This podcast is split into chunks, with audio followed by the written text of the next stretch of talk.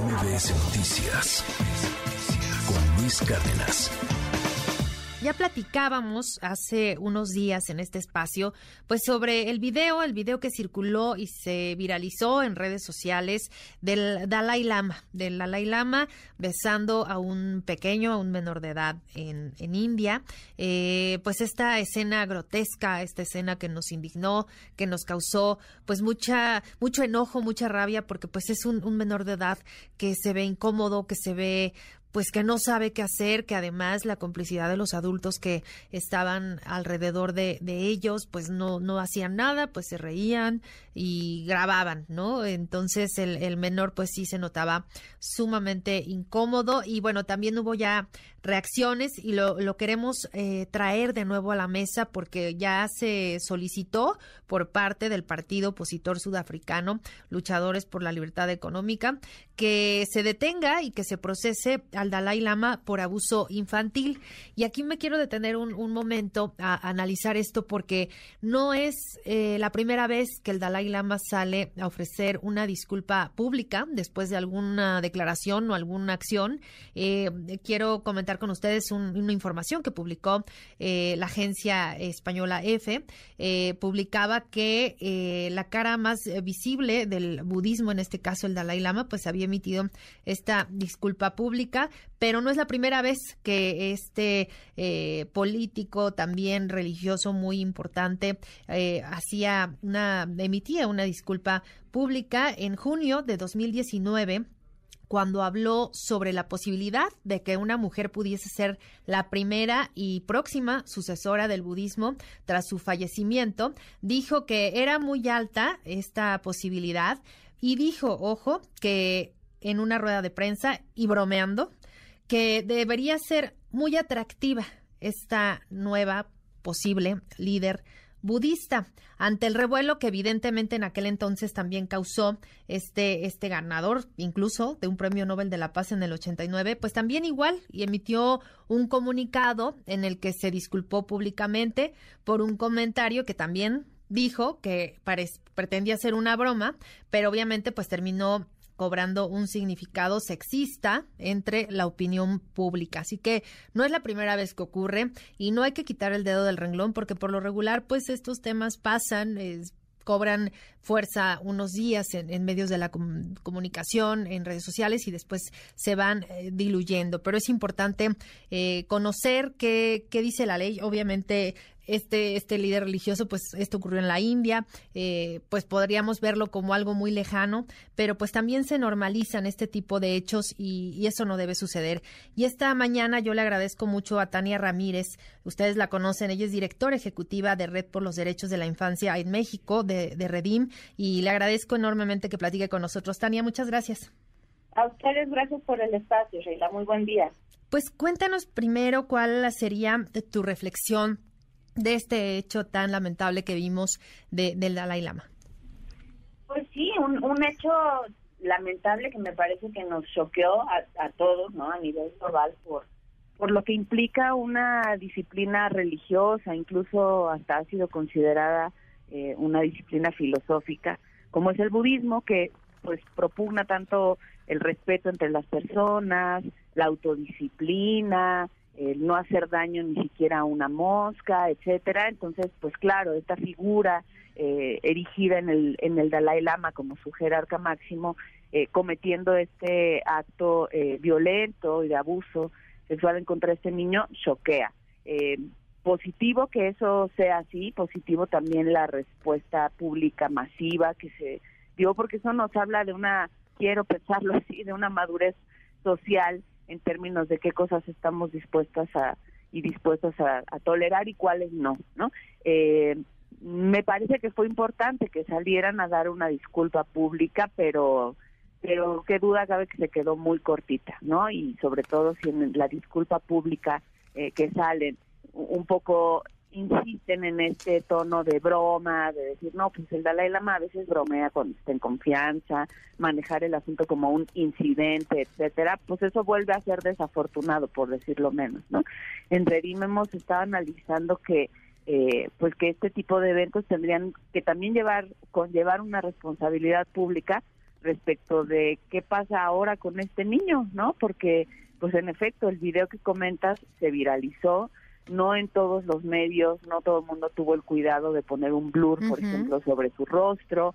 Eh, claramente este fue un evento público en su entorno, en su comunidad, probablemente en su en su localidad, en su ciudad, pues va a ser muy conocido sobre esto y ahora necesitamos preocuparnos uno, por qué es lo que sucede en términos de responsabilidad con el Dalai Lama y dos, y está relacionado, qué es lo que va a suceder con con este niño, ¿no? Y con el desarrollo de su vida, de su proyecto de vida, para que esto no se convierta en un estigma que le acompañe eh, en su desarrollo. Totalmente, y, por eso es que eh, quisimos de nuevo sacar el tema y, tenerlo a la vista porque pues este niño seguramente eh, pues ahora está en su infancia pero evidentemente va a crecer y esto lo acompañará. Y esto esto que fue eh, me atrevo a decir sí una agresión porque es algo que se ve que lo incomodó muchísimo eh, pues tendría que, estar investigándose pero pues obviamente no ha ocurrido. También por ahí leía que en, que en medios de comunicación en la India pues esto pues ni se abordó no prácticamente. Mm. Hay también una algo algo que se ha estado discutiendo, ¿no? Sobre eh, pues será un tema de diferencias culturales, algo que no estamos viendo, será una costumbre aceptada, ya, bueno, pues ahí también recordar dos cosas. Una, eh, pues en el Tíbet lo de sacar la lengua puede ser un guiño, ¿no? Había quienes decían esto, que es como una forma de salud, etcétera. Pero uno, ni estaban en el Tíbet, ni el niño al que se lo hizo es tibetano. Entonces, estas diferencias culturales o de usos y costumbres pues no aplican para poder leer y procesar este caso. Eh, y me parece que es importante la reacción global que hubo. Probablemente en la India esto eh, no llegó hasta, hasta las consecuencias mediáticas que ha tenido en otros países, el nuestro incluido. Eh, pero me gustaría también leerlo, Sheila, en clave de oportunidad para que todo niño, niña, toda familia que sí haya llegado a conocer de este caso, sepa y reconozca que pues se, pone un estándar de negación, me parece, con este hecho, ¿no? Quiero leerlo en, clave hasta didáctica, es decir, que todo niño y toda niña sepa que ni al Dalai Lama se lo vamos a permitir. Y ojalá haya una consistencia por parte de todo el público que reaccionó, porque claro, es quizá es más fácil señalar un evento así de enorme, de grotesco, con un etcétera, pero en México simplemente el año pasado tuvimos más de mil casos de violencia sexual que llegaron a los hospitales. En serio estamos dispuestas y dispuestos a señalar al Dalai Lama, pero de igual forma al vecino, al compadre. Sabemos que muchos de los casos de violencia sexual, de abusos, suceden en el entorno familiar y doméstico.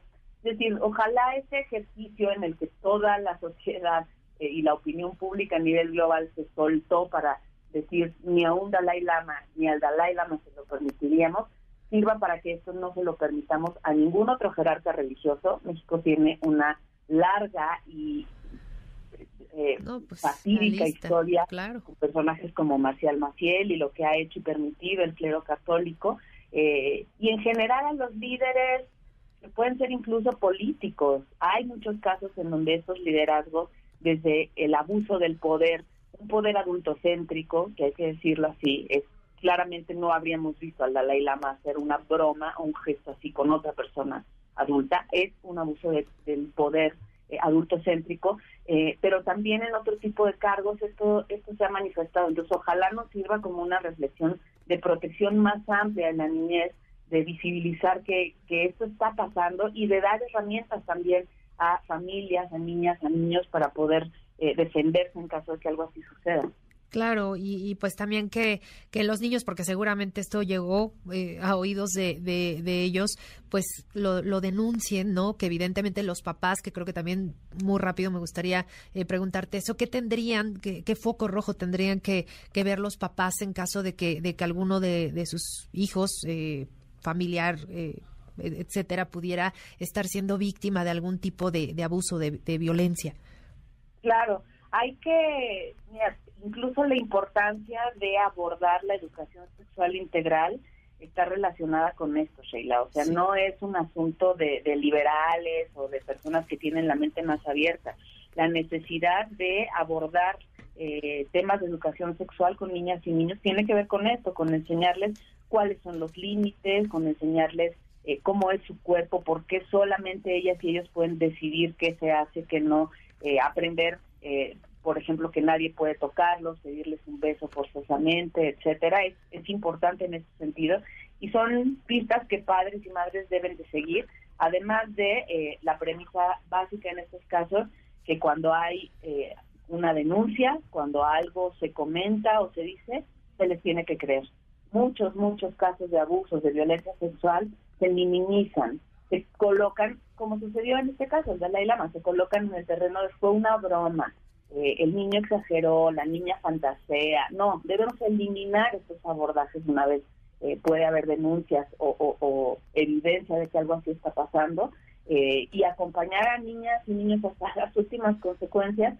Y ahí también pues, toca un llamado a, las instituciones y al Estado mexicano para que estos casos no queden en la impunidad, me parece que ese es eh, el más alto mensaje que se puede enviar a niñas y niños sobre el hecho de que eh, son titulares de derechos y que el Estado y sus instituciones están ahí para protegerles, pero ese mismo mensaje se envía a los predadores sexuales y a, a las personas que cometen abusos, violencia en contra de niñas y niños, de cero tolerancia a esas prácticas.